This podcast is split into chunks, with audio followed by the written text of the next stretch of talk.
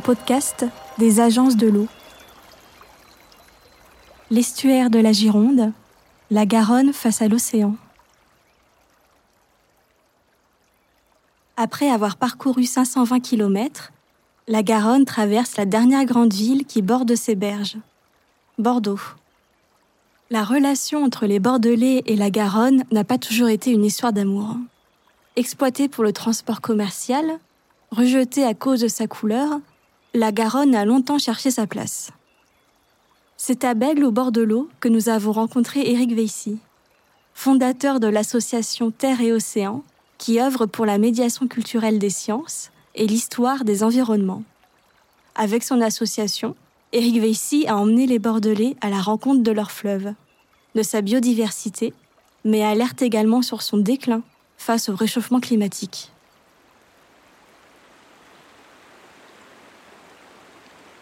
J'ai grandi pas loin de la Garonne, mais pas tout à fait. Enfin, sur une commune qui est, limitrophe de la Garonne, mais euh, on, ne la voyait pas tous les jours. C'est une partie de la commune seulement. Et surtout, je l'ai longée pour aller au lycée, par exemple, mais euh, sans la regarder vraiment, comme tous les Bordelais et les métropolitains de l'époque. On a tourné le dos au fleuve à Bordeaux pendant des années et des années, alors que le fleuve a constitué la ville. La Garonne Bordeaux, elle est particulière puisqu'il y a la marée.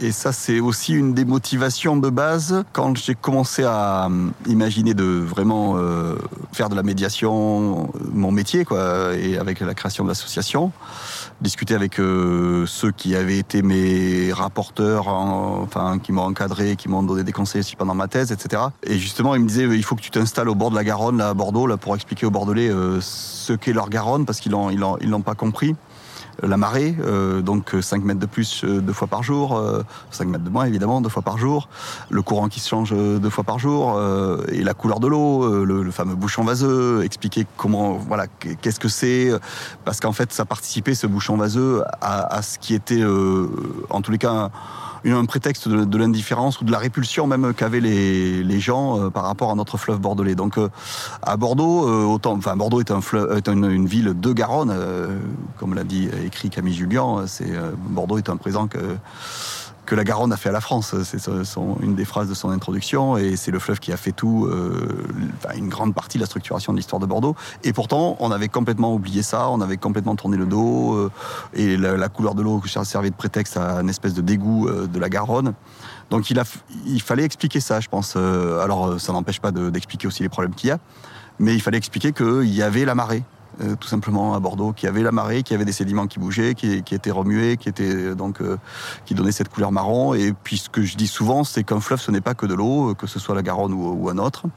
Il y a des fleuves bleus, jaunes, rouges, voilà, qui, qui, donnent, prennent leur couleur de des sédiments qui transportent, de la terre qui, qui, qui transporte. Donc souvent, je dis le nom des fleuves. Regardez bien les cartes fluviales du monde. Vous avez les, Rio Negro, les Black River, le fleuve jaune euh, qui est très qui est très très jaune là pour le coup en, Chine. Euh, le fleuve Niger que je connais bien, en fait là-bas on l'appelle Joliba et Joliba ça veut dire le fleuve rouge parce que la, la terre est rouge et quand euh, quand la crue arrive, et, eh ben, c'est tout le fleuve est rouge. Ici sur les rivières, certaines rivières du bassin du Tarn, on a aussi des est en crue, c'est extraordinaire de ça, la couleur rouge sombre. Euh, donc comme le sang presque. Si on regarde un tout petit peu, euh, souvent le nom des fleuves a un rapport avec leur couleur, et leur couleur a un rapport avec la terre. Donc un fleuve, c'est de la terre d'abord qui est transportée et qui va alimenter les zones d'embouchure. On sort de 60 ans d'ingénierie euh, fluviale, on a laissé les fleuves aux ingénieurs qui ont pensé que les fleuves étaient des tuyaux. Quoi. voilà, donc tous les fleuves sont canalisés, sont tuyautés, on pourrait dire on, a, oublié de, comprendre ce qu'était un fleuve. Euh, on a oublié ce qu'était un fleuve, quoi, tout simplement. Euh, un fleuve, comme je dis, c'est pas que de l'eau. C'est dans la zone d'embouchure de la marée qui va, qui va et qui vient. C'est des zones latérales euh, qui normalement servent d'amortissement pour les crues, servent de zone de reproduction pour les poissons.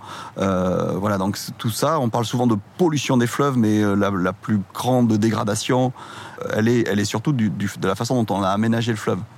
Et donc nous, on, était arrivé à un point où plus personne presque vivait avec, ou alors ceux qui vivent avec, je pense aux pêcheurs euh, pro par exemple de l'estuaire, ont été dénigrés, peu considérés, euh, comme les gens de terrain en général. Hein. Et, donc le bouchon vaseux, la couleur de l'eau servait de prétexte à la répulsion. Quoi.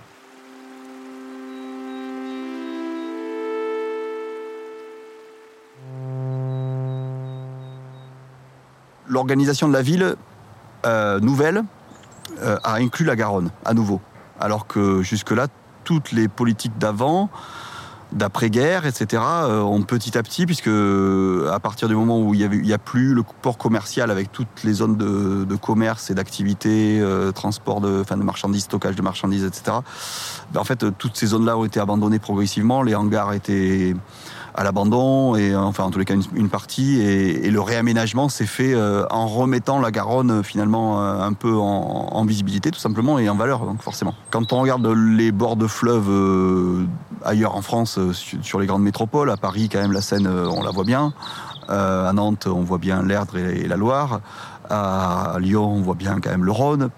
Et c'est vrai que Bordeaux était un peu le parent pauvre par rapport à ça. Quoi. On avait donc voilà. Puis je crois que tout le monde à, retrouver la joie d'être au bord de la Garonne. Je pense que ça a participé à, y revenir dessus. Le, pas d'après, c'était aller carrément sur prendre un petit bateau, euh, à partir du moment où il y en a eu à, nouveau un peu plus, pour aller faire un petit tour sur le fleuve même, pour avoir une autre vue de, la ville, ne serait-ce que pour ça, et puis pour aller plus loin. Euh, nous, parmi nos trajets euh, principaux, on va dans l'estuaire, où on remonte en amont, mais on va surtout dans l'estuaire à partir de Bordeaux, donc jusque sur les îles. Bah, ça a été un plaisir pour nous de les découvrir déjà nous-mêmes. Pour les Bordelais, euh, qu'on a amenés dans l'estuaire depuis 20 ans, euh, la plupart euh, ignoraient l'existence des îles et de la vie qu'il y a eu sur ces îles de l'estuaire. un siècle de vie et de production viticole, etc., sur ces îles qui étaient à quoi 30-40 km de Bordeaux. Ça a été une, sacrée découverte pour beaucoup de Bordelais.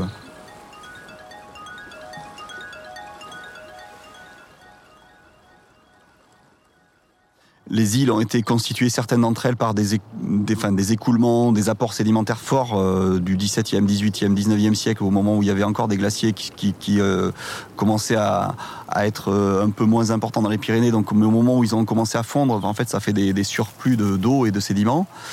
Et puis, ben depuis, forcément, cette alimentation par les glaciers, elle n'existe quasiment plus. Les glaciers pyrénéens sont vraiment très réduits de plus en plus et ils seront quasiment complètement disparu euh, probablement dans les, dans les décennies qui, viennent. Donc en tous les cas, ils sont déjà euh, complètement anecdotiques par rapport au fleuve. Et donc ils, ils ne participent plus au débit d'été, déjà. Donc le débit d'été a perdu beaucoup beaucoup plus que le débit en moyen, mais enfin le débit moyen a perdu aussi. Et là, ça c'est euh, en fait lié à, à, ces histoires climatiques, probablement, suivant les années, quelques précipitations moins importantes ou en tous les cas moins efficaces pour euh, alimenter la rivière. Et puis aussi au prélèvement euh, qu'on fait, euh, notamment agricole, dans tout le bassin de la Garonne, puisqu'on est une région portée sur, sur la production agricole céréalière en particulier. Il y a hum, tout le cortège des poissons migrateurs qui existait dans tous les estuaires et deltas de notre région. Euh, quand je dis région, c'est un peu au sens large parce que ça inclut aussi les, les, le delta du Rhône, par exemple, enfin, en tous les cas quelques embouchures méditerranéennes. Euh, alors il y a l'esturgeon européen, je précise, euh, la Lose, la petite et la grande. Euh, il y a la lamproie, euh, il y a le maigre, il y a la truite marine. Euh, voilà, donc il y a toute une série euh, l'anguille. J'allais oublier l'anguille, mais bon, elle est un peu spéciale puisque elle migre dans l'autre sens, quoi. Mhm. Elle. Mais euh, voilà, il y a une trentaine d'années, comme disaient les chercheurs, on se disait que l'estuaire de la Gironde, la Garonne, Dordogne, c'était le système hydrographique, l'embouchure la plus préservée en France. C'est peut-être encore vrai, mais probablement et même sûrement un peu moins. Parce qu'en fait, euh, quand on regarde, j'ai oublié le saumon d'ailleurs dans, l'inventaire, euh, chacune des espèces n'est pas, très en forme. Le saumon est interdit à la pêche depuis 40 ans, l'esturgeon depuis plus de 40 ans. Euh, L'anguille a des hauts et des bas, ça dépend. La lose est interdite depuis 12 ans. Et ça, ça a été un petit peu le coup dur, très emblématique, parce qu'il y a des fêtes de la lose un peu dans tous les villages euh, qu'on fait depuis 12 ans sans la lose. Au printemps, euh, c'était la pêche principale ici dans le coin. Euh, il reste voilà la crevette blanche, enfin il reste plus grand chose quoi à pêcher. Voilà, en tous les cas en, en stock suffisamment important pour qu'on puisse encore l'exploiter et et, considérer que ça va durer. Quoi. Il y a encore tous les poissons, quoi, mais, leur état est, plutôt fragilisé par euh, plusieurs choses sans doute, mais notamment le réchauffement climatique aussi, avec des années très dures à passer, comme l'année 2003 par exemple, 2006, des pics de température sur les dernières années qui montent euh, presque à 30 degrés, donc avec des problématiques d'oxygène euh, fortes. Et en plus de ça, on a un silure euh, qui a été introduit et qui pose problème à toutes les espèces quasiment de migrateurs. Donc disons qu'il y, y, a des inquiétudes sur, la dégradation de l'écosystème.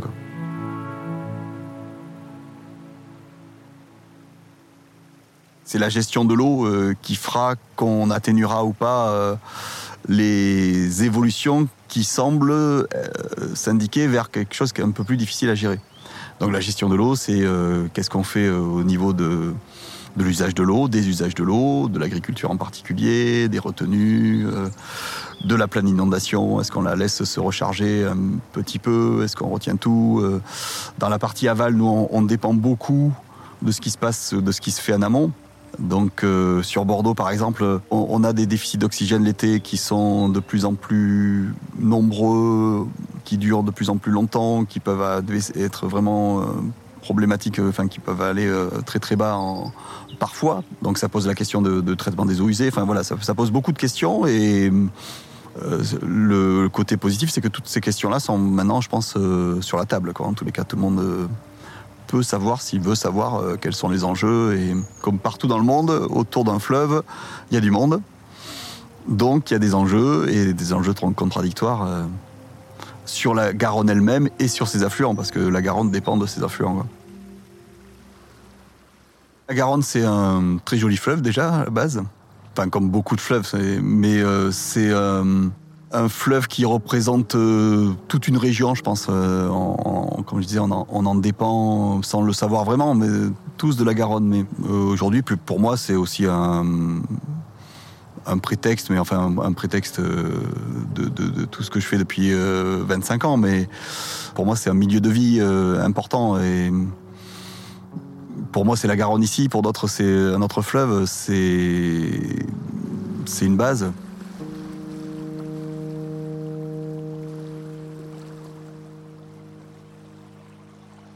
Quand on rentre euh, à s'intéresser à, un fleuve, on, s'intéresse à une région, alors de l'amont jusqu'à l'aval, à, une culture aussi, parce que beaucoup, on se rend compte qu'en fait, euh, la structuration de nos paysages, la structuration de beaucoup de villages, de grandes villes aussi, bah, c'est les fleuves qui les, a, enfin, qui les ont construits, ou en tous les cas, ça s'est construit avec et, sur ou à côté du fleuve. Et, le nom du fleuve souvent change d'un endroit à l'autre. Euh, euh, parce que c'est le nom local qui, qui, domine. Je parlais du Brahmapoutre là-bas euh, au, Bangladesh, c'est Jamuna. Et le, Gange dans la partie Bangladesh, c'est Padma. Et puis après, le, le, fleuve Niger, c'est euh, Joliba. Et puis après, c'est Isaber. Et puis après, c'est Mayo. Je ne sais plus. Enfin voilà, donc il y a plusieurs dénominations. Rien que ça, c'est tout un monde en soi, et, ça correspond à chacune des cultures le long qui, qui, se retrouvent, qui se croisent ou pas d'ailleurs. Mais quand on regarde le tour du monde des fleuves, si on parle le, Nil, le Mississippi, bon, enfin moi ça me fait rêver en tous les cas.